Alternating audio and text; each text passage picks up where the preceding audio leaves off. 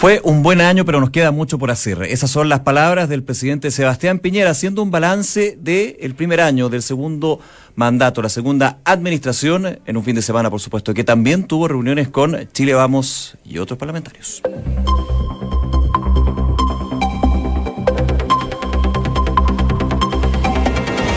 ¿Cómo les va? ¿Cómo están? Un en punto. Bienvenidos a Noticias en Duna. Estamos, por supuesto, con todas las informaciones, con lo que ha sido este arranque de semana, también considerando eh, lo que ha sido un fin de semana con un tiempo bastante agradable, algo primaveral, pero con mañanas que se han sentido un poquito más frías, frías en el sentido de que, claro, como que nos va dejando el verano ya en esas alturas, pero bueno, es parte de. Eh, fin de semana, de hecho, bien agradable, ¿cierto? Josefina Stavrakopoulos. ¿Cómo estás, Nico? Bien, fin de semana yo decía muy, muy rico en términos de la temperatura, pero hoy día en la mañana se sentía ya más frío. Sí, estaba medio helado, pero mira. Yo te voy a decir que, eh, bueno, lo dije en la mañana también, pero lo repito, lo repito. vuelven las máximas de 30 grados superiores, porque hoy día se esperaba 30 y para mañana 31, lo que puede ser sorprendente para muchos que, de hecho, en la mañana ya está empezando a ser más frío, corre algo de viento. Sí, es, como el típico minuto en que uno dice ir por capas. Como, las, como la cebolla. como la cebolla. Encebollado. no, pues no, no cebollado, por favor, pero, no, pero vístase con capas. Vístase con capas, claro. Es que el tiempo está, va, a ir de a poco cambiando, así que atentos con eso. Oye, la Unión Operativa del Control de Tránsito está dando cuenta a esta hora de la tarde de un accidente con volcamiento en la primera y la segunda pista de la ruta 5 al norte a la altura de Enrique Mate. También habla de una colisión en la primera pista de Freire, pasado Colón en San Bernardo. Y por último también da cuenta de semáforo apagados en Vicuña Maquena con 10 de julio por trabajos que se están haciendo de mantenimiento en la comuna de Santiago. Por supuesto, vamos a estar muy atentos contándoles cómo va avanzando el tráfico, por lo menos aquí en la capital con marzo que se vino con todo. Sí, uno ya se acostumbra, eso sí, al regreso de todos los autos. Hay algunos lugares que siguen con trabajo, ¿ah? pero es lo típico en Santiago cuando parten en diciembre, enero y finales de marzo, abril ya se empieza a solucionar ese tema. Una de la tarde con casi tres minutos, vamos entonces con los titulares eh, de este día lunes 7 de marzo aquí en según la encuesta Academ, el presidente Sebastián Piñera inició marzo con una aprobación del 37%, la más baja de su segundo mandato. En tanto, la desaprobación del jefe de Estado llegó a un 48%, representando un alza de cuatro puntos porcentuales respecto del mes anterior. El gobierno presentará a fin de mes el proyecto que crea la red clase media protegida. La iniciativa buscará fortalecer y auxiliar a las personas frente a graves contingencias que las puedan afectar e incluso devolver a la pobreza a estas personas. La oposición le solicitó a la Contraloría que revise el uso de los recursos públicos en la gira de la ministra Marcela Cubillos por admisión justa. Los diputados Camila Vallejos de PC, Gonzalo Winter de mm, Frente Amplio y Juan Santana del PS aseguraron que la titular de Educación recorrió Chile durante el verano hablando del proyecto con fines propagandísticos.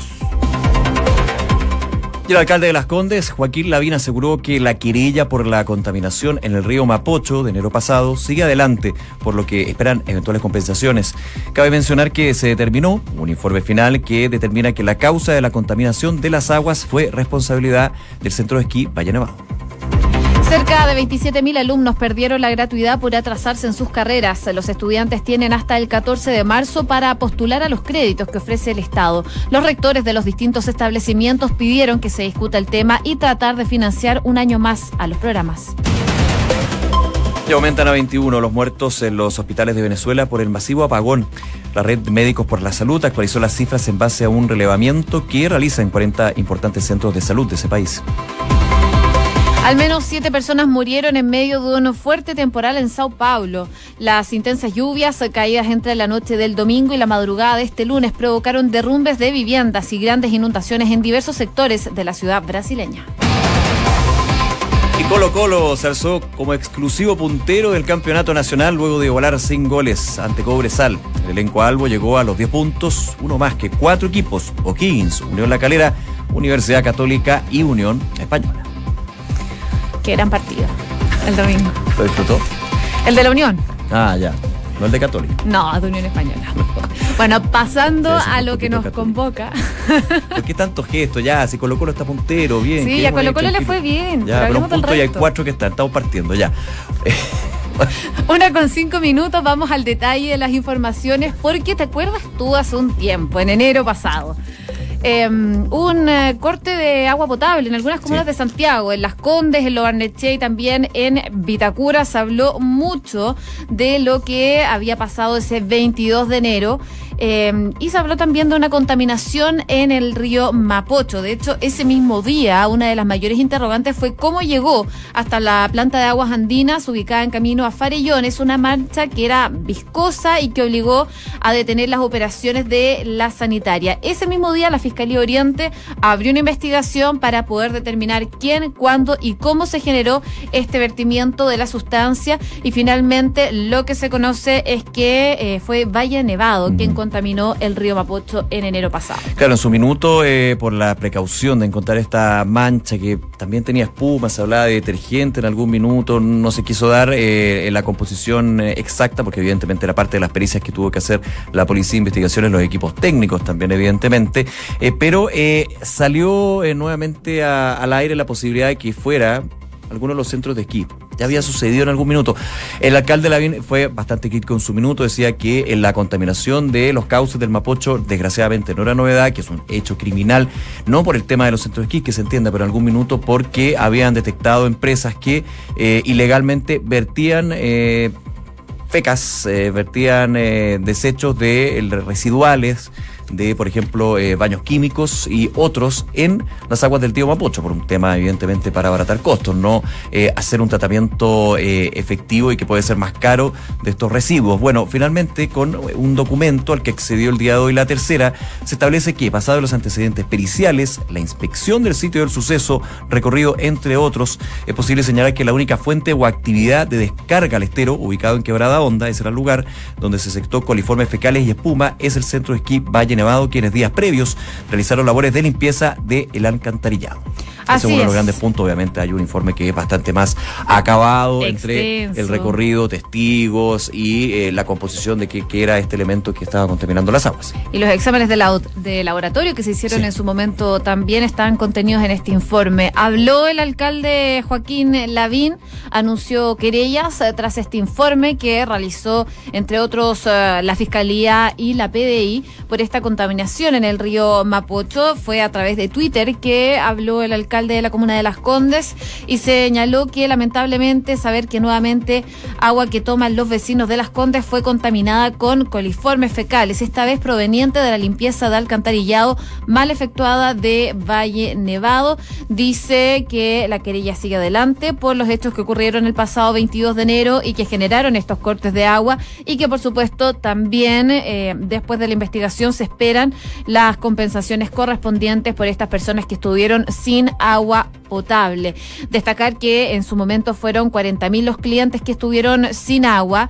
Eh, el hecho, como les contábamos anteriormente, ocurrió el 22 de enero pasado y se debió a esta contaminación del río Mapocho. Claro, en algún minuto el alcalde Lavín eh, apuntaba a fecas desde la autoridad, me acuerdo yo, la intendente metropolitana, no se daba esa, ese dato, así que eh, la cierta, desde la experiencia, desgraciadamente la experiencia ha que el vertimiento ilegal, irregular de este tipo de residuos en las aguas del río Mapocho, especialmente en Quebrada Honda eh, y en otros sectores, otros afluentes, es justamente la causa que generó este tema. Así que, evidentemente, es un paso eh, que se va a desarrollar. Todavía no hay un pronunciamiento por parte de Valle Nevado. Nos imaginamos que están ahí eh, viendo efectivamente cuáles son las declaraciones que van a entregar. Y recordar, esto está en plena investigación, así que también, claro, en el documento se apunta directamente a este centro de esquí pero hay que ver cuáles son las responsabilidades, responsables particulares y finalmente que puede terminar con esta querella que fue presentada días después de este corte de agua en las comunas de, de Vitacura, Lobarnechea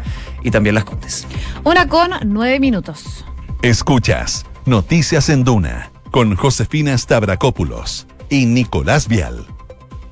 Lo adelantábamos en los titulares, eh, muchos alumnos vuelven a clases, muchos de ellos universitarios también. Hay algunos que están medios preocupados de lo que va a ser su futuro en los mismos planteles, eh, porque hay varios que tienen la gratuidad, pero según lo que dice la ley de educación superior, la gratuidad solo dura el periodo formal de las carreras y cuando un alumno, por ejemplo, se atrasa, bueno, va a tener que pagar la mitad del arancel y la otra mitad la paga el plantel. Según lo que está informando el Ministerio de Educación, alrededor de 27 mil alumnos perdieron este beneficio durante mm, eh, este año por atrasarse. Queremos entrar en detalles sobre esta situación, digo, con el jefe de la División de Educación Superior del Mineduc, Juan Eduardo Vargas. Juan Eduardo, ¿cómo estás? Muy buenas tardes. Muy buenas tardes, Josefina. Hola, Juan Eduardo, ¿qué tal? ¿Cómo estás? A ver, eh, primero para comenzar la conversación, ¿era un número que ustedes esperaban, estos cerca de 27 mil alumnos que pierden la gratuidad? A ver, de, acuerdo a la información que nosotros manejábamos, eh, efectivamente hay un número, un porcentaje de los estudiantes que no logra culminar sus estudios en el periodo formal para ellos. Esta información, sin embargo, nosotros quiero, es importante aclararlo, se las transmitimos tanto a los estudiantes como a las instituciones el día 14 de enero de este año. ¿Con qué finalidad? Con la finalidad de que las instituciones también supiesen de antemano qué estudiantes, a qué estudiantes, a cuáles de sus alumnos iba a tener que cobrarle la mitad del arancel regulado. Eso por una parte. Y por otra parte también para que el estudiante supiera que debe postular a un beneficio de manera tal de que a través de un crédito, que puede ser crédito solidario o crédito nacional del Estado, pueda pagar la diferencia, el 50% del arancel regulado que le corresponde pagar este año. ¿Qué pasa con los estudiantes entonces? Porque se abre una discusión, una discusión que yo leí hoy día la tercera. Algunos rectores estaban pidiendo que los años de la gratuidad se extiendan porque algunos alegan que no todos cumplen eh, con eh, esta malla. Este generalmente se atrasan un año o probablemente dos por problemas que son ajenos. Por ejemplo, pueden ser problemas familiares o problemas financieros. Pero ¿qué, qué pasa? Se abre esta discusión desde el Ministerio de Educación. ¿Podrían estar abiertos a ampliar un poco el margen? A ver, hay que el, tema es complejo porque en definitiva hay recursos involucrados. Eh, y está claro que Chile bajo cualquier tipo de estándar es un país que invierte muchísimo en educación superior. Y está claro también que desde el punto de vista eh, social del beneficio social hoy día eh, se debe hacer un esfuerzo en la educación preescolar. Ahora bien nosotros constituimos una mesa una mesa de trabajo con un grupo de 17 rectores a los cuales convocó la ministra debo recordar que en, ese, en esa mesa se iban a abordar tres temas fundamentalmente. El tema de la Superintendencia de Educación Superior, el tema de la equidad de género y el tema de financiamiento. Que por cierto, como una de sus eh, aristas, eh, tiene el, el, tema de la gratuidad como uno de esos eh, asuntos que vamos a tener que abordar. Pero en todo caso, creo, eh, Josefina, creo que es importante transmitir lo siguiente. Hoy día el Estado, hoy día Chile, hace un esfuerzo muy significativo en gratuidad. Debo recordar que el presupuesto para este año bordea los 1.700 millones de dólares.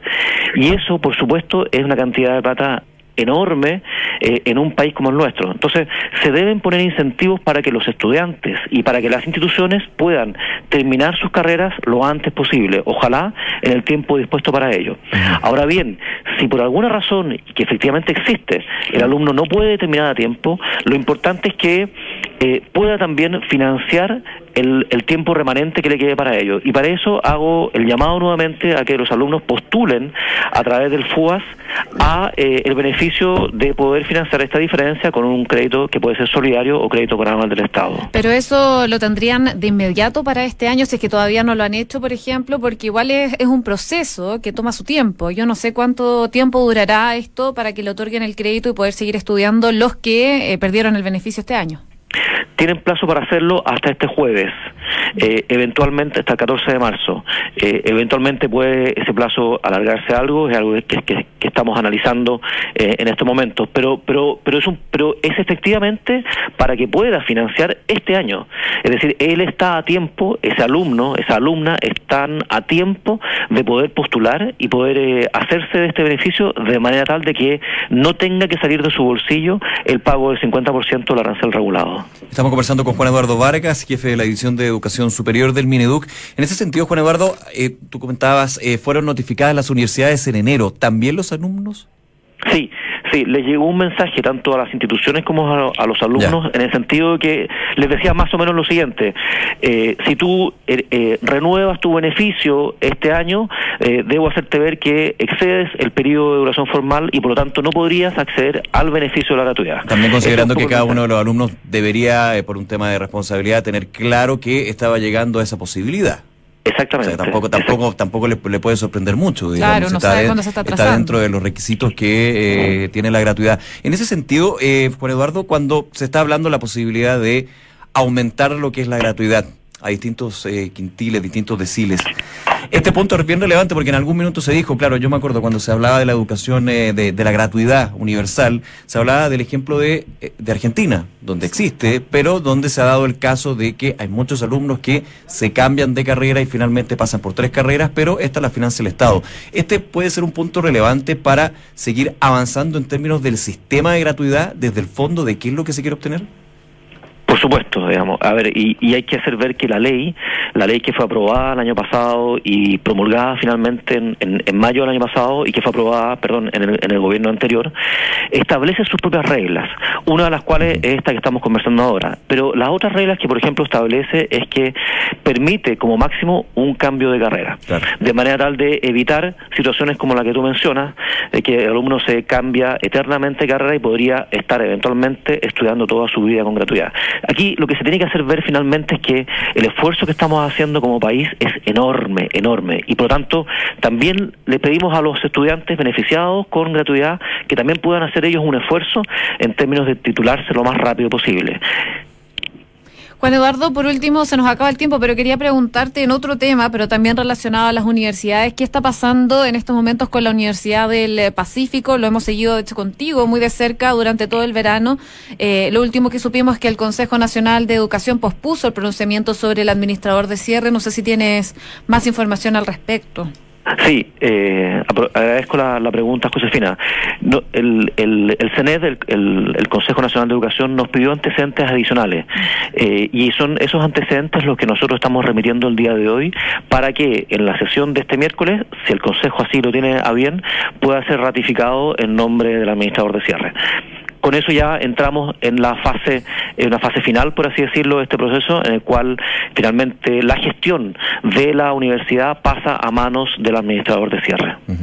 Bien, Juan Eduardo Vargas, jefe de la División de Educación Superior del Ministerio de Educación, muchísimas gracias nuevamente por este contacto con Duna. Buenas tardes. No, gracias a ustedes, encantado. Buenas tardes.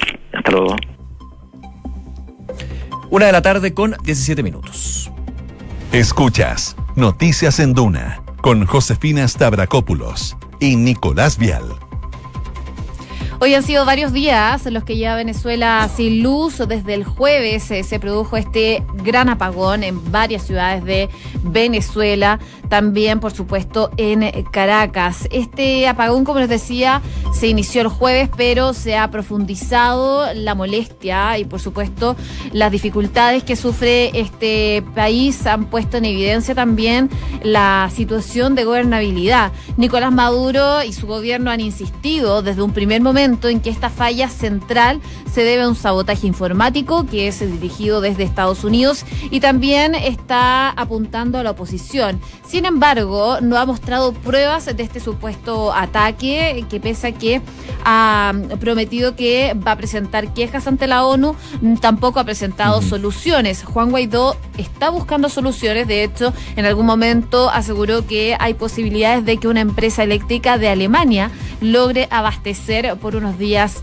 eh, las matrices de Venezuela para que vuelva la luz.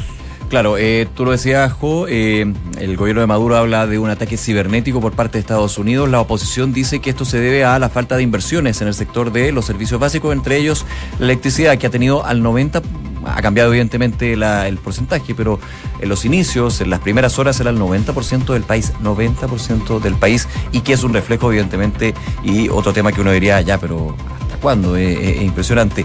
De hecho, durante este día ya el presidente encargado Juan Guaidó eh, hizo la solicitud ante la Asamblea Nacional para declarar estado de emergencia nacional, que tiene varios elementos. Y ojo ahí, porque también muchos dicen puede ser una medida de presión para el gobierno de Nicolás Maduro, más allá de lo que ha sido toda la historia, por supuesto, entre estos dos poderes ejecutivos que existen en Venezuela. Uno por el lado de la Asamblea Nacional, Juan Guaidó, otro por el lado del presidencialismo, que es el actual presidente Nicolás Maduro, así que va a ser eh, bien interesante, bien importante, pero sobre todo la preocupación, porque hay un número de muertos bien eh, terrible justamente por la falta del servicio eléctrico, por no poder operar lo que son las máquinas de cirugía, las de los respiradores, los respiradores artificiales, por ejemplo, sabemos, que lo hemos vivido acá, que evidentemente los electrodependientes son, como dice su nombre, dependientes de su vida de eh, la electricidad y en este caso un país que en el 90% no la tiene es súper complicado. No, y considerando también la, difícil situación económica y lo difícil también que es acceder a algunos alimentos y la, los malabares que están haciendo las personas para poder mantener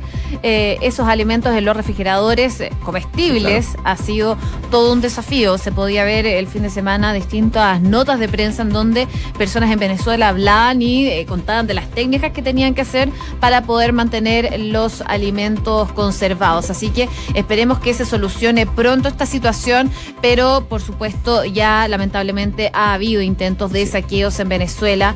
La comida se está desperdiciando y el régimen de Nicolás Maduro, sin embargo, está llamando a la calma en estos momentos, calma que se ve difícil por la situación. Oye, te doy otro, otro dato, lo vamos a ir conociendo durante la tarde, pero dentro de los elementos que están en esta solicitud del presidente cargado Juan Guaidó para decretar estado de emergencia, hay uno que toca no a Venezuela, sino a otro país. Me refiero a Cuba, porque está contemplada en esta solicitud suspender la entrega de combustible a la isla para priorizar el abastecimiento interno. Así que también ahí hay un tema político que eh, puede generar esquirlas cuando sabemos que justamente Venezuela durante muchos años ha sido suministrador de eh, petróleo a Cuba en ese sentido y por eso también siempre se ha, dado el apoyo por parte de eh, los Castro y en este caso de José eh, Díaz, de Díaz Canel en este sentido. Así que vamos a ver qué pasa con eso. Está bien tensa la situación en Venezuela. ustedes dirán, está, está diciendo una obviedad usted, pero sí, pero es que ya sin luz. Cuando ya no hay luz, obviamente la situación se pone aún, aún más desesperante. Una con 22 minutos. Escuchas Noticias en Duna con Josefina Stavrakopoulos y Nicolás Vial. Estamos 11 de marzo, eh, se cumplieron eh, el primer, se cumplió el primer año, de hecho, de la segunda administración de Sebastián Piñera, es decir, cinco años de gobierno, si uno considera lo que fueron los cuatro iniciales de la primera administración. El fin de semana, de hecho, un encuentro con Chile Vamos eh, en la capital, justamente para ir a hacer un, balance de lo que es este primer año de tu segundo gobierno.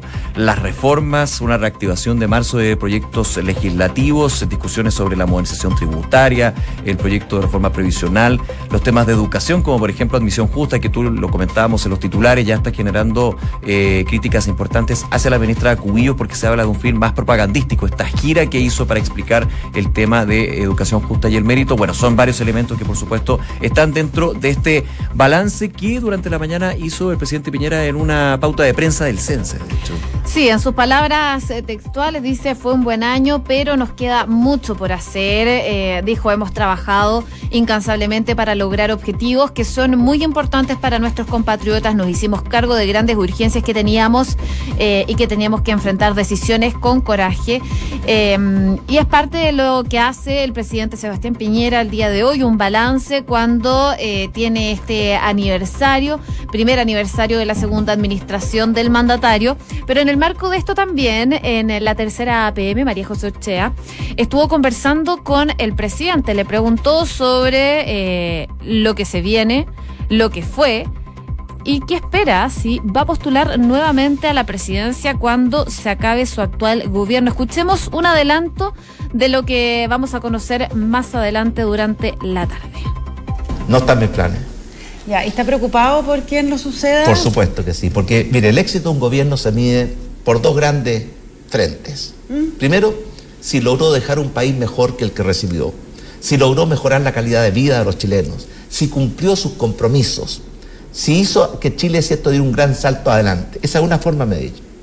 Y la otra forma de medir es si logró traspasarle la banda a una persona que continúe con ese proyecto. Y por tanto nosotros obviamente que tenemos las dos cosas en nuestra Palabras del presidente Sebastián Piñera en esta entrevista exclusiva que le hizo María José Ochea para la tercera APM, que va a estar disponible en unos minutos más en la tercera.com, pero por supuesto también el detalle de lo que fue esta entrevista con el mandatario la van a conocer a las 2 de la tarde en el programa La Tercera APM con María José Soto. Claro, es eh, interesante tener los lineamientos, las señales del presidente Piñera cuando ya se cumple un año del segundo mandato. Por ejemplo, la pregunta que siempre está cuando se hace el aniversario de la llegada al poder.